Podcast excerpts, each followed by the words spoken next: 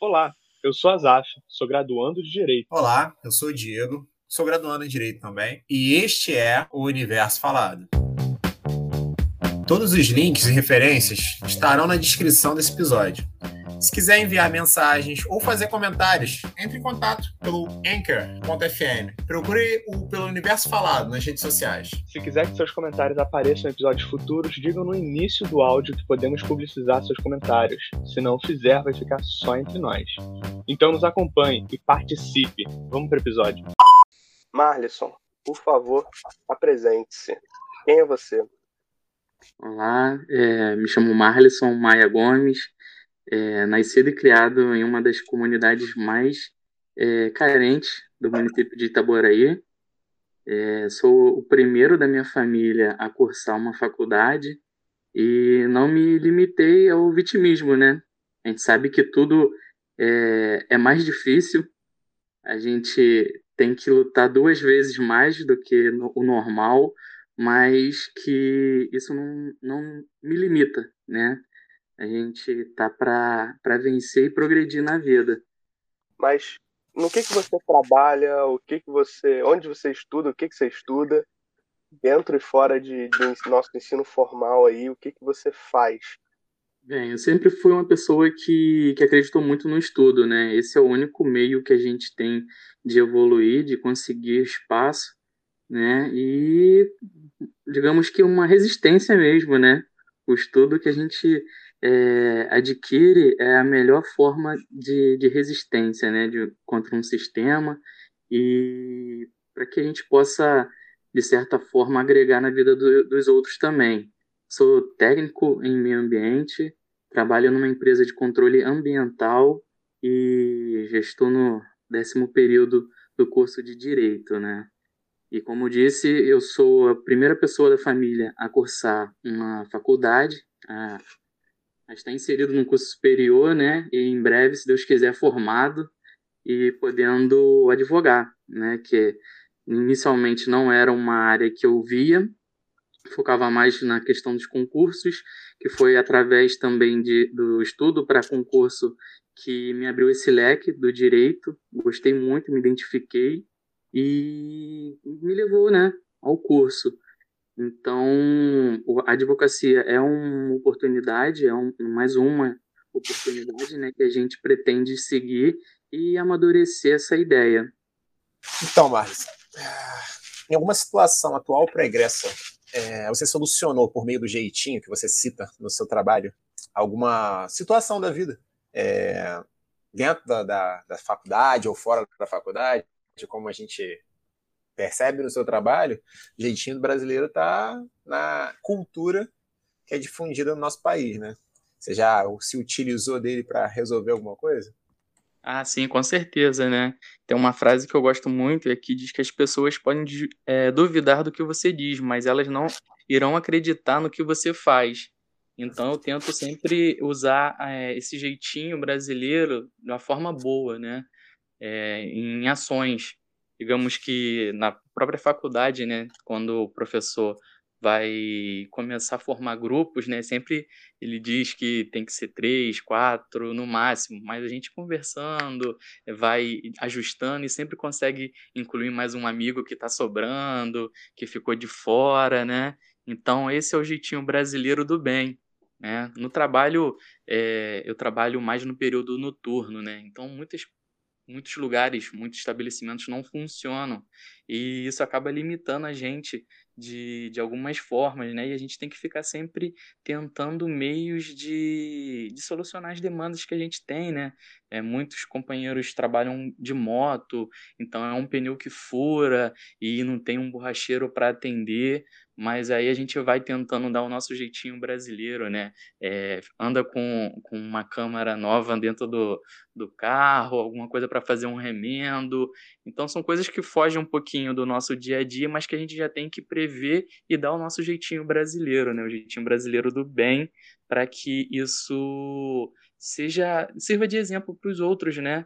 E combatendo o jeitinho brasileiro, é, digamos, que é voltado para a corrupção, que é feito de forma egoísta, né, visando o, o benefício próprio, né? A gente tem sempre que estar tá pensando no, no conjunto da obra, né? Pensando num todo, na população, no grupo, que acaba afetando a gente, né? Diretamente. Boa. Usando o jeitinho brasileiro para poder conduzir bem o todo, ver a, a, o coletivo, a visão coletiva e não o ganho individual. Sim, sim, porque de certa forma, quando o coletivo não vai bem, o individual é, encontra dificuldade, né? Dessa forma, a gente consegue, é, digamos, é, fazer com que outras pessoas também sejam beneficiadas e quando outros são beneficiados, pelo menos eu tenho isso em mim, né? Eu me sinto bem, me faz bem fazer o bem ao próximo, e, e eu sei que, que isso é, acaba irradiando outras pessoas, né? E aquele que pensa de uma forma egoísta acaba aprendendo um pouquinho e vendo na prática como é bom fazer o bem para o próximo. Beleza. Mas aí a pergunta que não quer calar: cola é jeitinho do bem ou do mal? Polêmico. De depende do, do ponto de vista, né? Depende do ponto de vista. quem que é, né? Assim, porque a pessoa quando está colando, eu já tive um professor que ele falou isso, né? Ao, ao fazer uma cola, você está estudando. Então ele falava que a gente poderia colar desde que é, nós é, gastássemos tempos e nós mesmos fizéssemos nossa cola. Outros professores já não gostam, né? Então eles dizem que o principal prejudicado somos nós, porque teremos uma, uma, um benefício no momento, mas após nós não vamos ter o aprendizado que é necessário para a nossa vida, né? Então nós mesmos vamos ser, é, digamos, é, vamos pagar por esse erro, né? E de certa forma também não atingimos o próximo. Então, digamos que uma cola é, bem feita e por vezes até autorizada pelo professor é do bem, não faz mal a ninguém, né? Como tudo em direito, depende. Temos que olhar o caso de perto. correto, correto. Cada regra tem sua exceção, né? É. E aí? E agora todos, acho que a maioria né, dos colegas, você também, se aproximando aí do último período da faculdade. E vislumbrando aí que em janeiro você já é bacharel em Direito. Quais expectativas, Marison? A expectativa é que a gente consiga fazer o exame da ordem e, e possa ser aprovado, né? E aí já podemos estar no mercado é, de, de uma forma concreta, né? Porque sendo apenas bacharel, a gente sabe que teremos limitações, não, podemos, não, não se pode advogar sem a carteirinha da ordem, e esse é o futuro que a gente almeja, né? É, tá aprovado na ordem, poder é, advogar, e também não esquecendo da área dos concursos, né? Que, que é uma área que, que é é bem, bem promissora, né? A gente ficou um tempo aí sem ter alguns concursos devido à pandemia e eu sei que vai vir com força total. Então, é, é isso que eu almejo no momento. O, a, gente tem, a gente tem meio que um marco, né, do, da OAB antes da pandemia e depois da pandemia, né? A gente está na segunda prova depois da pandemia imagino, tenho certeza, né, que entre os nossos colegas a expectativa tá lá no alto, que teve muita gente que ficou um ano inteiro aí sem poder, sem poder fazer a prova, né? Meu pai, por exemplo, foi um deles. E como é que tá com relação a nervosismo para fazer a prova? Você já fez? Você ainda vai fazer a próxima? Como é que tá esse, essa emoção? Eu pretendo fazer a próxima, mas a gente realmente vive uma expectativa, né? Porque a última é, teve muito problema, recursos, é, agora a gente está até numa situação de uma provável troca da, da banca, né? Então, você não sabe é, o que estudar, digamos, é, qual banco estudar, né? Porque isso facilita muito e os próprios cursos já orientam a gente a estudar por provas antigas. Então, se mudar a banca, a gente sabe que, que talvez a abordagem é, possa ser diferente, né? Então, aí a gente tem que começar uma programação diferente do que vinha fazendo. Mas não tem jeito, é, é o direito, a gente tem que estar tá o tempo todo se atualizando e tá, estar preparado para o que nos for é, mandado, né? que tipo, o que vier a gente tem que estar tá preparado, não tem jeito. E agora uma perguntinha bônus aí sobre sua, sua pessoa. Você falou que atua hoje na parte ambiental, né? Um técnico ambiental. Isso, isso, Você... numa empresa de controle ambiental. Você vislumbra algum futuro aí dentro da advocacia voltada para a área ambiental? Ou algum trabalho dentro da área ambiental que não seja mesmo de advogar, envolvendo direito e o meio ambiente? É uma área bem carente, né? E com certeza é uma possibilidade a ser estudada. É, como já, além de trabalhar na área é, já há bastante tempo, tem a formação técnica, né? E isso acaba, é, digamos, facilitando, abrindo uma empresa de consultoria, se for o caso, aí a gente consegue unir a parte técnica com a parte jurídica também, isso facilita, né? Dando auxílio para empresas, na, desde a abertura, né, até o seu processo no dia a dia, né? O, o trabalho, né, de uma forma concreta. Então é, um, é uma área, sim, que a gente pode é, que vai também né, entrar no nosso leque de oportunidades, que é bem abrangente e que pode ser sim trabalhado com, com mais atenção aí, estudado com mais atenção. Né? Então, que venha as novas oportunidades aí, né? Unindo os conhecimentos já adquiridos. Ah, com certeza, a gente, a gente tem que é, entender um pouco, pelo menos, né, de tudo. E eu sempre, desde muito novo, é, sempre estudei, nunca fiquei parado, sempre fazendo um cursinho aqui, outro ali, e porque o conhecimento mesmo é o que nos liberta, né? A gente é, não fica refém a tudo que é nos posto, o que é falado, a gente consegue debater e, e falar né, com propriedade sobre diversos assuntos. Isso dá uma segurança maior, até na área profissional também, né? Quando você for atender um cliente, o cliente tem que ter segurança no que você está passando. Isso é extremamente essencial para o trabalho e para a vida também, né? Tem mais alguma consideração a fazer, Marlisson?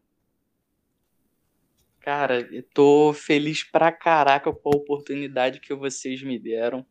De verdade mesmo, de coração. É, assim, é muito enriquecedor é, essa proposta de vocês. Sei que, que vocês já são vencedores, né? Só pelo passo que vocês já deram e vão além.